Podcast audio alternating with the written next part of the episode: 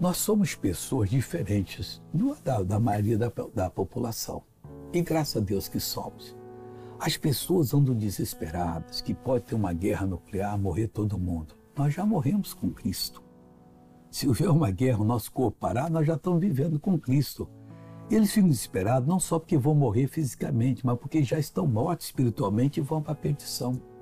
Olha, nós temos um trabalho tão grande para poder lutar agora e trazer essas pessoas para Deus e mudá-las completamente, porque isso agrada o Senhor. Romanos é, 6,8 diz assim: Ora, se já morremos com Cristo, cremos que também com Ele viveremos. Temos que viver com Jesus hoje, porque vamos viver na eternidade.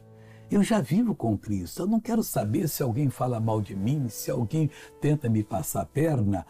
E eu quero saber que eu vou viver com Cristo por toda a eternidade, Ele vai me recompensar e a vida que eu tenho aqui, eu vivo para poder falar do amor dele. Faça a mesma coisa.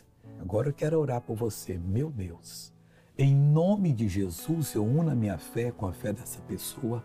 Eu repreendo todo o mal que está na vida dela, eu reprovo e eu digo: mal, solta essa pessoa agora, vá embora, desapareça em nome de Jesus. E você diz amém. Graças a Deus. Deus te abençoe.